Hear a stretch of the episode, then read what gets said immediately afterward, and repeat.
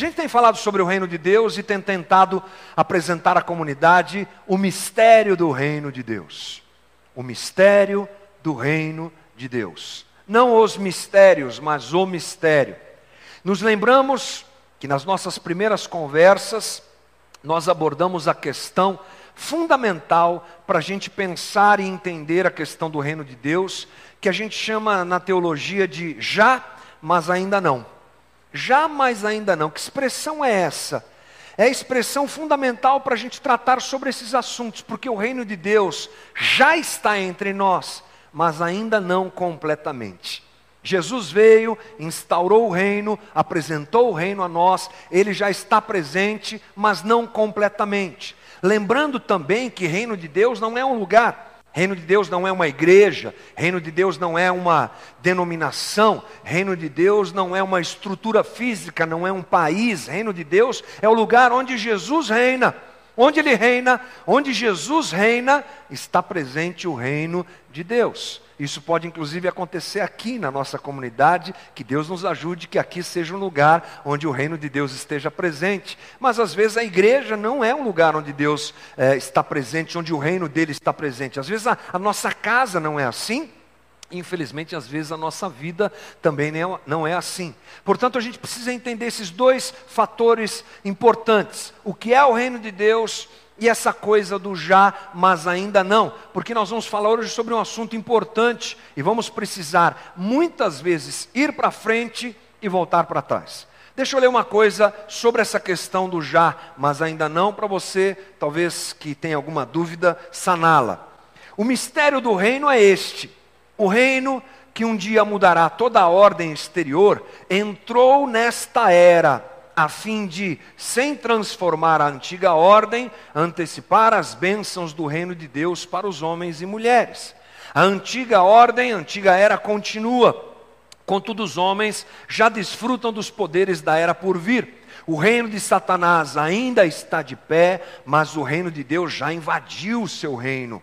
Homens e mulheres agora podem ser libertados desse poder, libertados dessa servidão, libertados do domínio do pecado e da morte. Esta libertação se realiza, pois o poder do futuro reino de glória está entre homens de forma secreta e silenciosa, a fim de operar entre eles. É um resumo do que é essa coisa do reino que está lá no futuro e presente aqui hoje. Por isso é que nós vamos fazer um pouco essa viagem Vão para lá e vão para cá. Para isso, vamos pegar uma carona no DeLorean.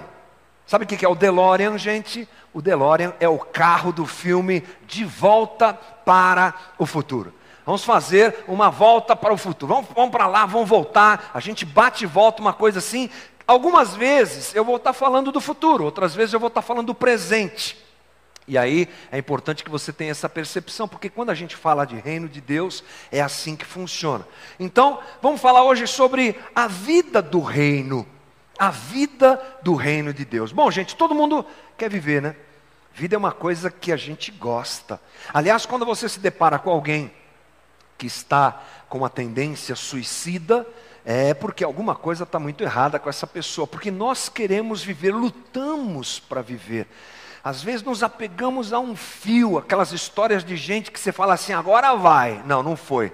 Agora vai. Não, não foi. E fica uma luta entre a vida e a morte bonita, porque mostra, na verdade, esse desejo que a gente tem de viver, que a gente quer viver. Bacana. Nós conhecemos e experimentamos muito bem a vida física, essa que é o nosso corpo, a nossa carne e tudo mais. Mas a palavra de Deus nos mostra que existe uma vida que é muito mais viva do que essa vida física que a gente conhece. Uma vida que é muito mais profunda, uma vida que é muito mais real do que essa vida que a gente conhece. E é importante nós pensarmos sobre isso, porque reino de Deus tem a ver com isso. Reino de Deus tem a ver com vida. E que tipo de vida? Vida eterna. Ah, já sei, anjinhos nuvens, aquela coisa do céu. Não, não, não, não é bem por aí que a gente vai, não. Estamos falando de uma vida eterna extremamente palpável, extremamente real. E essa vida a gente pode dizer que é a vida do reino de Deus. O tipo de vida que nos é oferecida por Deus é a vida do reino de Deus. A gente pode chamar de vida eterna ou vida do reino de Deus. A vida eterna pertence ao futuro reino de glória e a era por vir. Contudo, essa vida eterna foi disponibilizada ao homem na presente era perversa. A totalidade dessa vida a gente só vai viver lá. Pega o DeLorean e dá um pulinho lá no futuro, é lá. A gente não sabe quando, mas lá a gente vai ter uma vida eterna plena. Mas hoje, nós já podemos desfrutar de algumas coisas a respeito disso. Para nós entendermos melhor, vamos dar um pulo então lá no futuro. Pegue o carro do De Volta para o Futuro, vamos até o dia que Jesus vier plenamente tomar conta de tudo. Diz a Bíblia que tudo vai convergir a Ele, a criação vai ser restaurada, tudo vai ser mudado. Agora nós vamos tratar desse momento, lá, lá na frente, para a gente entender melhor o que é esse reino futuro e pleno que está reservado para nós. Jesus confirma, afirma a existência dessa realidade. E Jesus fala sobre isso, é bacana, sobre essa vida plena futura. Lá em Mateus 25, Jesus está falando sobre o julgamento que as nações vão sofrer quando chegar o dia que esse reino se apresentar. E eu quero usar dois versículos aqui para você ver como Jesus fala dessa vida plena futura. 25, 34 diz assim: Então o rei dirá aos que estiverem à sua direita: Venham, benditos de meu Pai, recebam como herança o reino que lhes foi preparado desde a consumação dos séculos. Lá no versículo 46 diz: E estes irão para o castigo eterno, mas os justos para a vida eterna. Nesses dois versículos a gente grifou aí: reino e vida eterna. A herança dos justos é o reino de Deus, pleno, e a vida eterna. Essas coisas têm a ver com o futuro, quando você pensa na plenitude delas. Ah, vida eterna, reino de Deus, reino dos céus, salvação, tudo isso é futuro, plenamente futuro. Só viveremos a plenitude disso no futuro. Ok, estamos começando a entender melhor essas coisas. Isso está preparado e reservado para quem é discípulo de Jesus, para quem entende o que é o plano de salvação, para quem entregou a sua vida nas mãos de Jesus. Nesse reino futuro, pleno e eterno, essa vida plena que a gente vai viver lá, ela é completamente diferente dessa aqui. Estamos lá ainda, hein, gente? Estamos lá. Estamos olhando lá no futuro. Essa vida eterna futura, primeira coisa que eu acho bacana a gente falar, ela nos reserva um corpo diferente. Maravilha, hein, gente? Lá não teremos problema com nariz grande, com careca, com barriga, com orelha grande, orelha pequena, com ser alto, ser baixo. Corpo ressurreto, top de linha, 2.0, renovado vai ser o corpo que a gente vai usufruir lá. Paulo fala sobre isso, eu acho bacana a gente ler. Olha o que Paulo fala, 1 Coríntios 15, lá no versículo 50. Irmãos, eu lhes declaro que carne e sangue não podem herdar o reino de Deus. Que reino que é esse? Futuro. Nem o que é perecível pode herdar o reino imperecível. O teu corpo é perecível, irmão? Claro que é, né? A gente vai ficando velho, já dá para saber que é perecível, né? Pois o necess... perdão, pois é necessário que aquilo que é corruptível se revista de incorruptibilidade, e aquilo que é mortal se revista de imortalidade. Quando, porém, o que é corruptível, nosso corpo, se revestir de incorruptibilidade, e o que é mortal, nosso corpo, de imortalidade, então se cumprirá a palavra que está escrito. Escrita, a morte foi destruída pela vitória. A verdade é que nós seremos transformados, gente.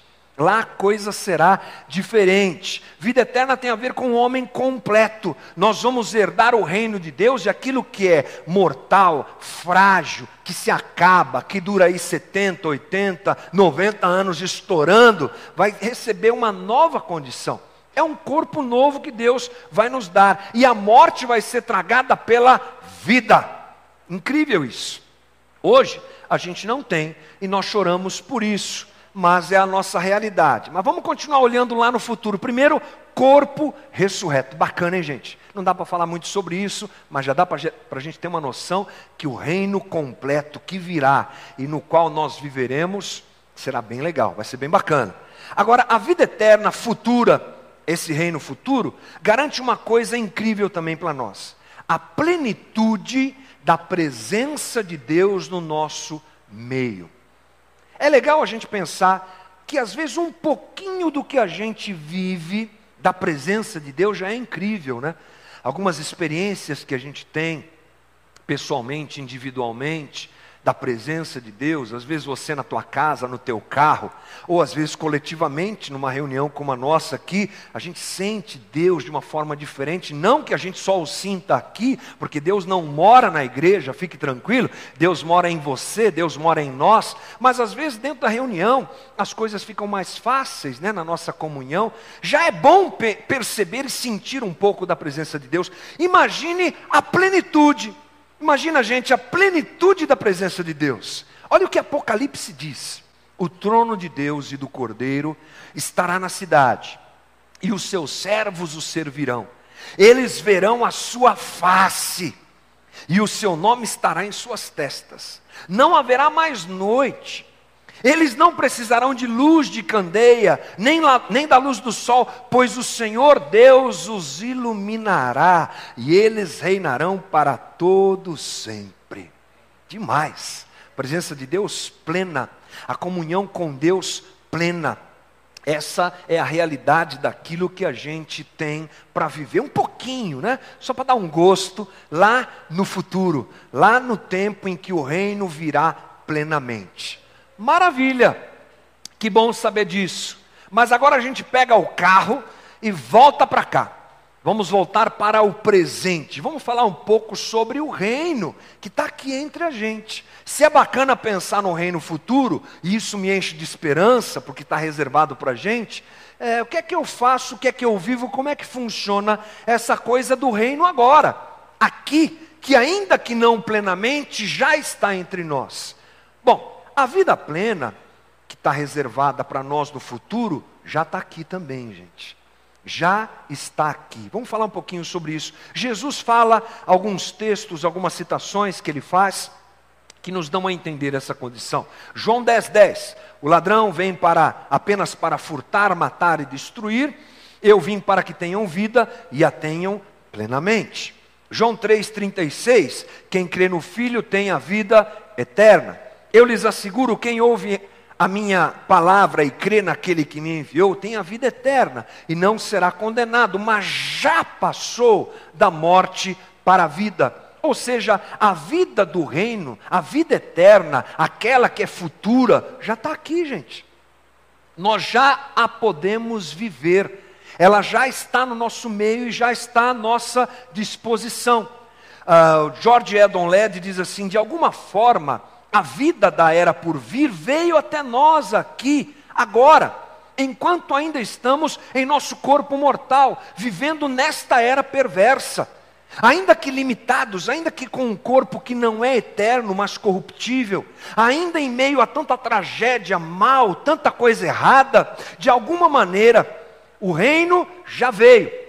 A vida do reino já veio e ela se manifesta na nossa vida. Nós temos a vida do reino, ainda que não plenamente. Outro ponto para se falar. Lá será pleno, mas aqui ainda não pleno. Nós ainda morremos, nós ainda sofremos, nós ainda temos dificuldade, nós ainda passamos por lutas, os crentes ainda ficam doentes, os crentes ainda morrem, não tem jeito mas essa é a realidade da nossa vida aqui na terra e da presença do reino aqui entre nós. A vida plena já existe, mas não como, na verdade, nós a viveremos lá na eternidade. Como é que isso é possível? Vamos pensar um pouquinho nisso. Como é que essa vida pode ser tanto futura como presente? Pelo mesmo, mesmo, mesmo entendimento, pela mesma compreensão que a gente teve no começo da nossa conversa a respeito do reino, que já, mas ainda não. A vida plena, já, mas ainda não. Não completamente, mas já está entre nós. Portanto, a gente pode dizer assim que a era por vir pertence ao futuro. Todavia, os poderes dela entraram na presente era perversa. O reino de Deus pertence ao futuro. Não obstante, as bênçãos do reino de Deus entraram nesta era presente para livrar os homens da escravidão a Satanás e ao pecado. A vida eterna pertence ao reino de Deus e a era por vir, mas ela também entrou no presente, na era perversa, para que os homens vivenciem a vida eterna em meio à morte e à decadência. Alcançamos esta experiência de vida por meio do novo nascimento, ao nascer de novo. Graças a Deus por isso. Amém, gente? Já está aqui, já está entre nós, já está funcionando, já está acontecendo. A oração do Pai Nosso é um bom exemplo disso. Quando Jesus nos ensina a orar, venha o teu reino, venha o teu reino, e seja feita aqui a tua vontade como é feita no céu. Ora, Jesus não sabia das nossas limitações, gente? Ou sabia? Claro que sabia. Jesus sofreu pela morte de Lázaro, chorou, diz o texto bíblico, é o versículo mais curtinho da Bíblia, né? Jesus chorou. Chorou por quê? Porque viu um amigo seu morrer. Ele se deparou com a finitude, ele se deparou com o que a gente vive aqui, mas ele ora e fala: Vem o teu reino, Deus que aqui na terra seja feita a tua vontade. Por quê? Porque o reino já está entre nós, gente. E a vida abundante já começou aqui na terra. Louvado seja o nosso Deus por isso. Mas vamos falar um pouquinho sobre, ainda aqui, nesse momento que nós vivemos, algumas coisas bacanas que o reino nos proporciona aqui. A primeira delas é o conhecimento de Deus. O reino presente aqui faz a gente conhecer a Deus. Olha o que diz uh, João 7, perdão, João 17, 3. Esta é a vida eterna, Jesus orando, que te conheçam o único Deus verdadeiro e a Jesus Cristo a quem enviaste. Esta é a vida eterna, que te conheçam o único Deus verdadeiro. Conhecer a Deus, geralmente para nós é um problema, porque a nossa cabeça ela vem de uma formação da cultura helenista, da cultura grega. A nossa herança cultural ocidental é grega, gente. E para a gente, conhecer é ter entendimento de alguma coisa. O que é que você conhece? Ah, eu conheço aquilo que eu li, aquilo que eu vi, aquilo que eu, de alguma maneira, tive contato e pude entender. Mas no contexto bíblico, conhecer não é isso, não, gente. Conhecer é se aproximar, ter relação, ter entendimento, ter proximidade. Tipo assim, em alguns textos bíblicos do Velho Testamento, quando eles vão descrever relação sexual, a palavra usada lá é conhecer. Fulano conheceu a mulher. Conheceu, tipo assim, prazer, como é que vai, tudo bem? Não, transou com ela, teve uma relação com ela. Olha que coisa interessante, teve intimidade, teve proximidade é? conheceu profundamente. Essa é a ideia do conhecimento quando a gente pensa nessa, nessa coisa de forma bíblica. Conhecer a Deus, portanto, não é saber um monte de versículos, né, gente? Não é fazer um curso teológico e ter explicações teológicas sobre Deus, ainda que acho isso extremamente importante e necessário. Não é saber o ritual de algumas religiões, de alguma igreja. Não, isso não é conhecer Deus. Eu não te conheço por pegar um resumo da tua vida, né? E ler esse resumo. Nasceu dia tal, ah, fez isso, fez aquilo. Não te conheço. Eu sei basicamente quem você é, mas não te conheço. E Deus também, nesse aspecto, é assim que a coisa funciona. Nós conhecemos Deus quando nos relacionamos com Ele, verdadeiramente, profundamente.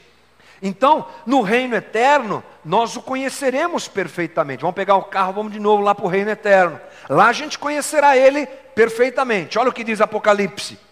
O trono de Deus e do Cordeiro estará na cidade, e os seus servos o servirão, e eles verão a sua face, e o seu nome estará nas suas testas. Aliás, a gente já leu isso, né? Ou seja, lá a gente vai conhecer Deus profundamente. Agora, aqui, não. Mas o processo já começou. O reino presente possibilita a gente a conhecer Deus. A vida eterna é, quer dizer que Deus se tornou nosso Deus e que agora já se iniciou o processo de nós sermos o seu povo. Então a gente já pode conhecer a Deus, não plenamente, mas já podemos, já temos acesso a conhecê-lo. Jeremias, falando sobre o reino que virá, diz sobre essa plenitude lá do futuro, que eu acho que vale a pena a gente ler. Diz assim: Ninguém mais ensinará ao seu próximo, nem ao seu irmão, dizendo: Conheça ao Senhor, porque todos eles me conhecerão. Está falando do futuro, gente, desde o menor até o maior, diz o Senhor, porque eu lhes perdoarei a maldade e não me lembrarei dos seus pecados. Lá no futuro, gente, vai ser incrível. A gente não vai ter pastor pregando. Não vai ser legal, gente? Que incrível. Aula de escola dominical, não, não vai ter. Domingo de manhã não vai ter aula de escola dominical. Lá a gente vai conhecer a Deus, porque a gente vai estar face a face com Deus. E Jeremias diz aqui uma coisa interessante, né? Todos eles me conhecerão, desde o menor até o maior. Show de bola! Incrível, plenitude de conhecimento. A gente não vai ter que ficar tanto estudando a Bíblia, aquela coisa toda, mas hoje a nossa realidade não é essa. Pega o carro e volta para cá. Qual que é a nossa realidade hoje? A gente conhece Deus, mas não plenamente. E precisamos nos esforçar em conhecê-lo, Oséias nos diz isso, para a gente conhecer a Deus. A gente precisa conhecer a Deus de uma forma uh, técnica, vamos chamar assim, que faz parte, mas principalmente vivencial, principalmente relacional. O detalhe é que hoje a gente não conhece Deus e ninguém conhece Deus. Ninguém. Quem jamais conheceu a mente do Senhor, diz o apóstolo Paulo lá em Romanos? Quem? Quem é que conhece a mente do Senhor? Ninguém. Mas Deus permite a gente atingir um certo conhecimento. O reino hoje, o reino agora, nos permite isso. Então a gente pode dizer que Deus nos permite atingir, e aqui agora, algo do conhecimento da verdade divina. Contudo, esse conhecimento, na melhor das hipóteses, é parcial e incompleto, mas assim mesmo é real. Esse conhecimento, embora imperfeito, é a maior e mais maravilhosa realidade da vida, pois a verdade de Deus leva o homem, os homens à comunhão com Ele. Deus permite que a gente o conheça, não plenamente, mas que a gente o conheça. Bom, qual é o detalhe a respeito disso? É que se nós não temos o conhecimento completo de Deus, a gente precisa tomar cuidado com esse aspecto hoje aqui. Porque se ninguém conhece Deus perfeitamente, nunca haverá unanimidade nas coisas que se referem a Deus. Nunca haverá unanimidade. Alguns assuntos fecham, outros assuntos não fecham.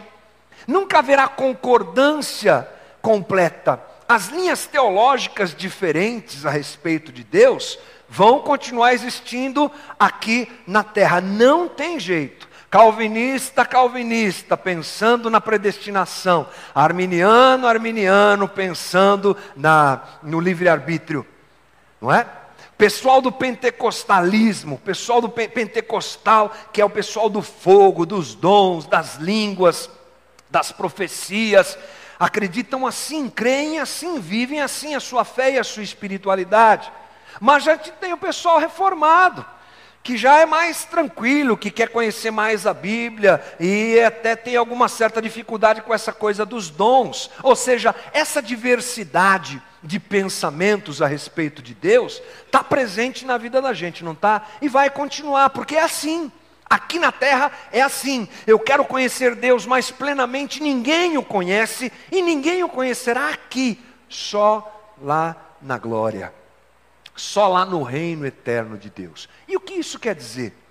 Quer dizer que a gente precisa muito de amor nesses dias para lidar com essa coisa de quem conhece mais a Deus aqui na terra. Muito amor a gente precisa, de muito amor porque os assuntos não fecham e a gente vai se debater com questões que não são definitivas, que só vão ser resolvidas no céu, não é? Coisas que a gente só vai poder sentar lá com Deus e falar: Senhor, dá para me explicar essa questão aqui?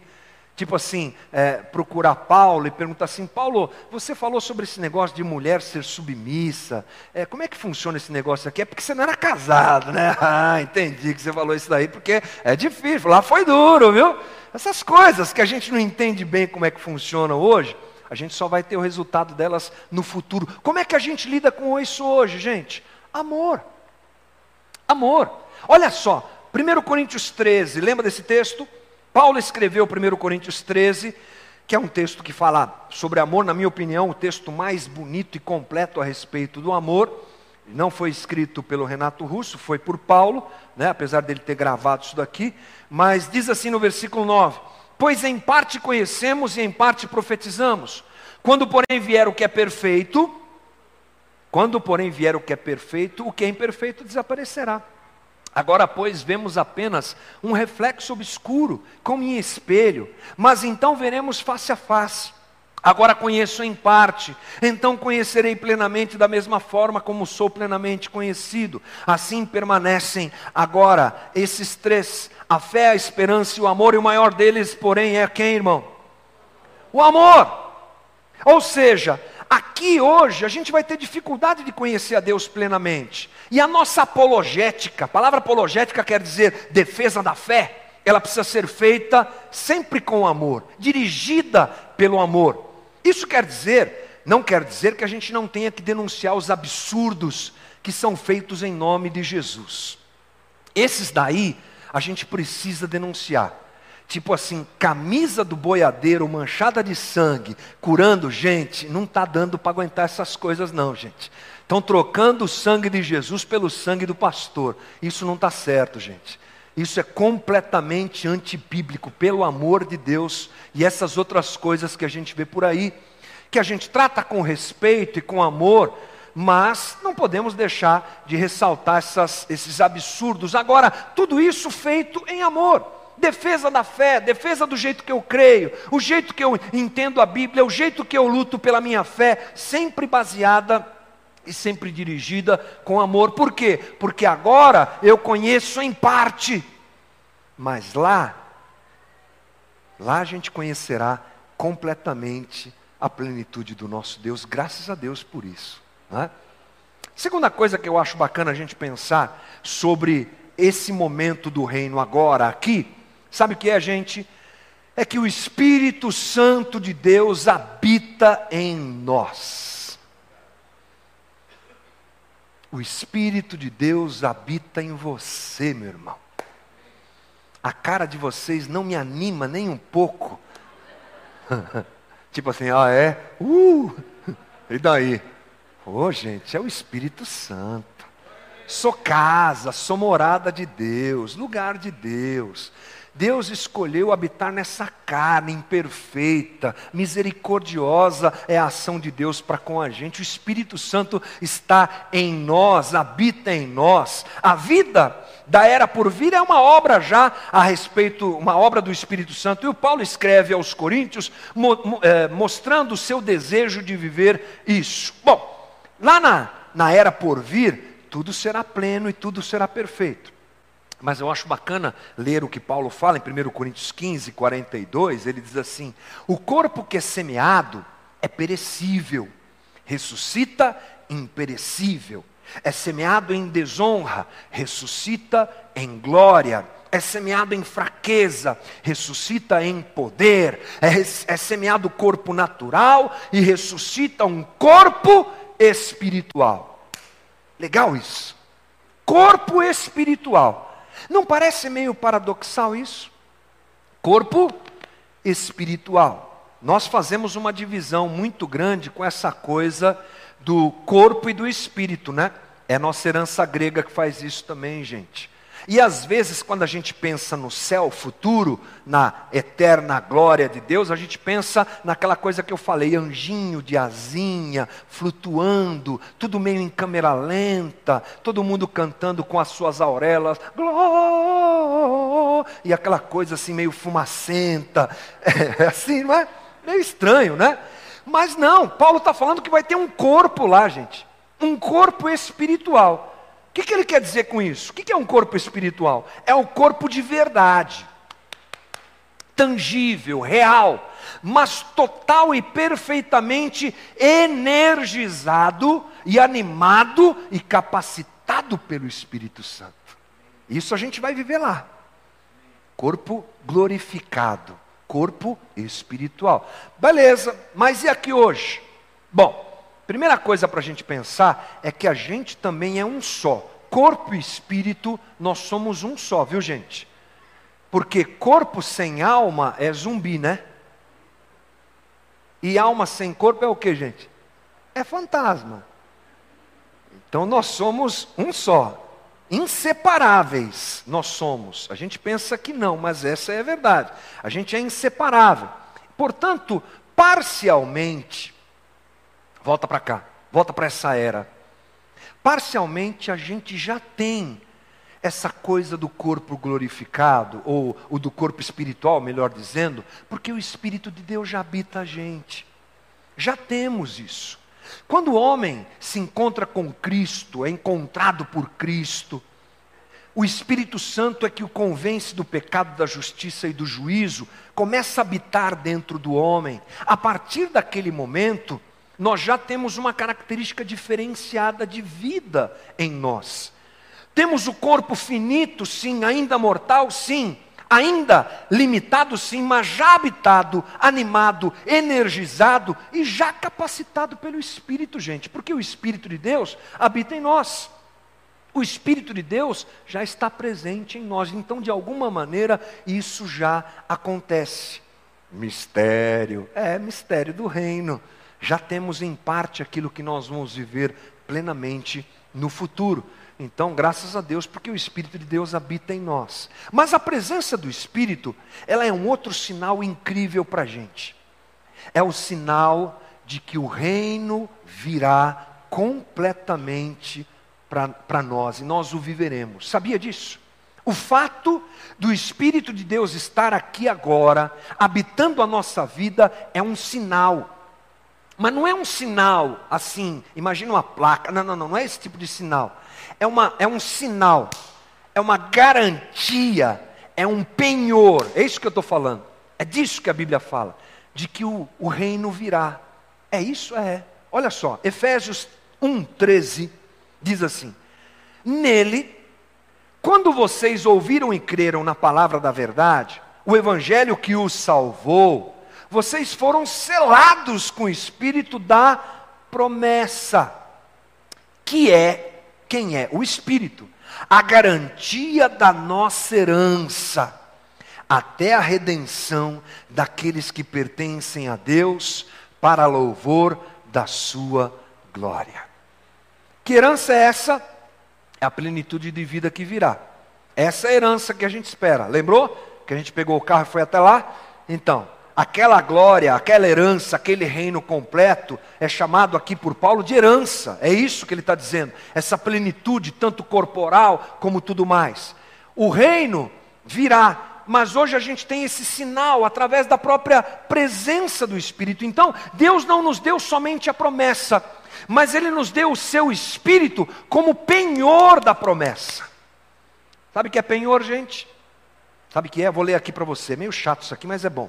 Penhor é o conceito jurídico que significa uma garantia real de uma obrigação, consistindo em uma garantia no caso de débito. Também pode ser um sinônimo de garantia ou segurança. Penhor é o pagamento inicial. Opa, é a entrada.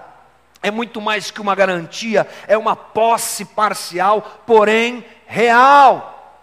Deus já deu a entrada, irmão.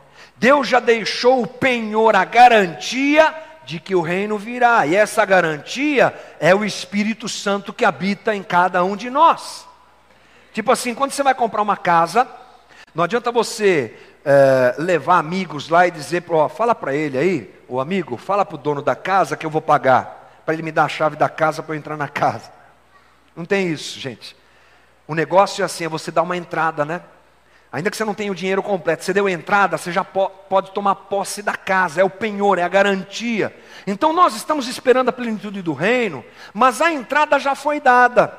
A entrada de que nós viveremos nesse reino futuro é o Espírito Santo que habita cada um de nós. Chegará um dia, o dia da plenitude chegará, mas a gente já tem a certeza e a convicção, justamente porque o Espírito de Deus está entre nós. A gente pode dizer então que a habitação do Espírito em nosso interior é a entrada dessa vida que um dia vivenciaremos em sua plenitude. O novo nascimento é o início parcial, mas real, da vida da era por vir. Isso quer dizer que já temos em nosso interior a vida do céu. Já temos em nosso interior a vida do céu. Aqui eu não fico falando assim, vire para o seu irmão, fale isso, vire para o seu irmão, fale aquilo. Não gosto muito dessa dinâmica, não. Mas eu queria pedir para você dizer assim: eu já tenho. Dá, tudo bem, gente, dá uma força, vai, ajuda nós.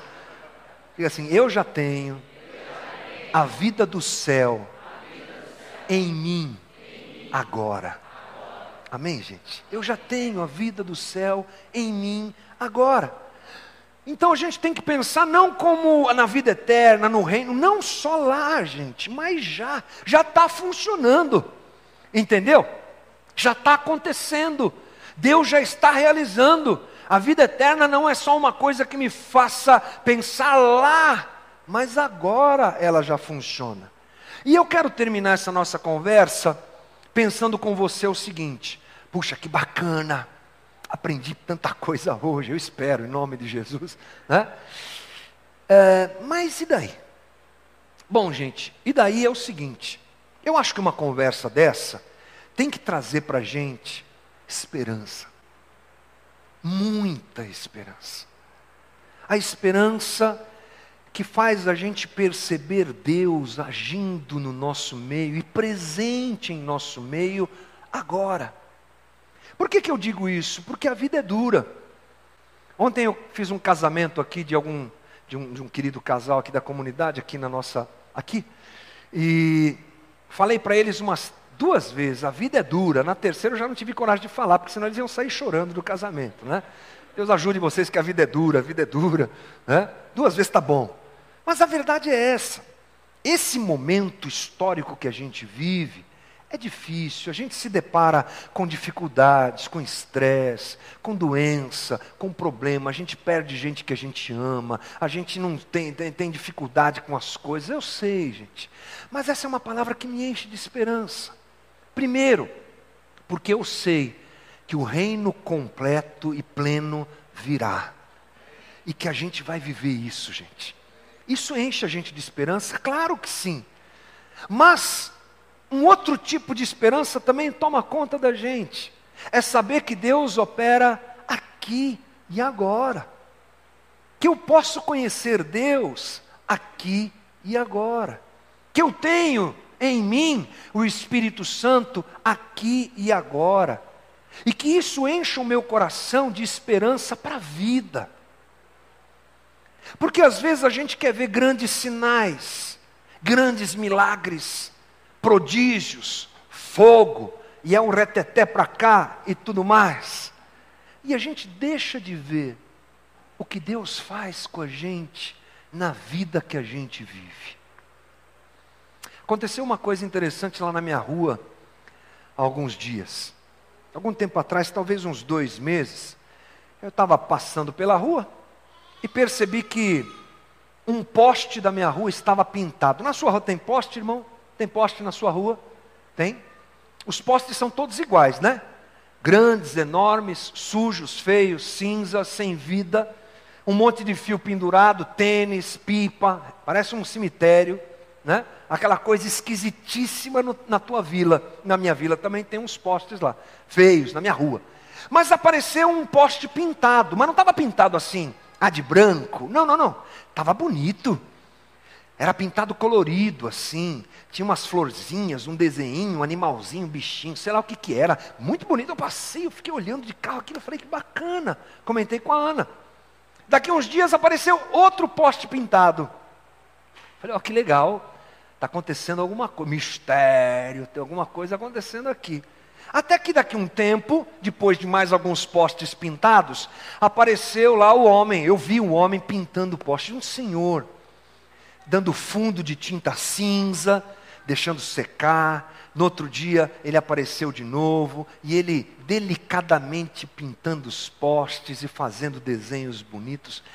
E eu não sei você, mas eu achei aquilo lindo.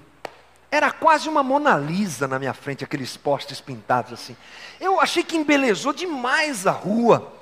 É claro que tem gente que não percebe isso, tem gente que gosta de coisas mais opulentas, né? obras mais faraônicas, coisas maiores, mais bonitas, mas um poste pintado para mim já cai muito bem, gente.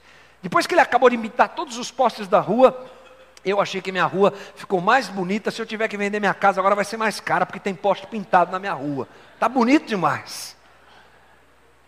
Às vezes a gente não enxerga a beleza em coisas pequenas.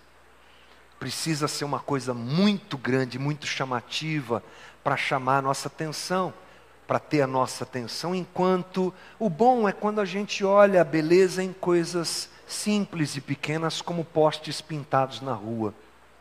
E às vezes Deus faz tanto de coisa bonita na vida da gente. Às vezes não é do jeito que a gente quer grande, poderoso, fogo do céu, milagre. Mas é milagre, é ação, é ressurreição, é cura, é a gente acordar todo dia. Desculpa, se você acha que isso é normal, eu não acho. É a gente ter alguém para a gente beijar e chamar de amor. É a gente ter os nossos filhos no nosso dia a dia. É a gente ter uma comunidade como essa que Deus nos deu a alegria de estar junto aqui. Gente, vocês não sabem o quanto isso para mim é poste pintado, entendeu? É lindo isso aqui, é lindo para mim. A gente está vivendo junto esse novo momento. E a gente às vezes vai jogando essas coisas fora e esquece que o Espírito de Deus está aqui. Que a gente pode conhecer Deus, que Ele habita na vida da gente. Então, meu pedido hoje para você, eu encerro essa reflexão de hoje pedindo para você: abra os teus olhos para o reino que já está aqui, meu irmão. Abra os teus olhos para a graça de Deus que já está aqui, meu irmão. Abra os teus olhos para perceber as nuances de misericórdia que nos alcançam todo dia, meu querido. Abra os teus olhos para ver o amor de Deus operando e graciosamente nos alcançando todos os dias, porque o reino de Deus já está entre nós. E que a gente não se esqueça disso, em nome de Jesus. Quero te convidar a ficar de pé comigo e a orar.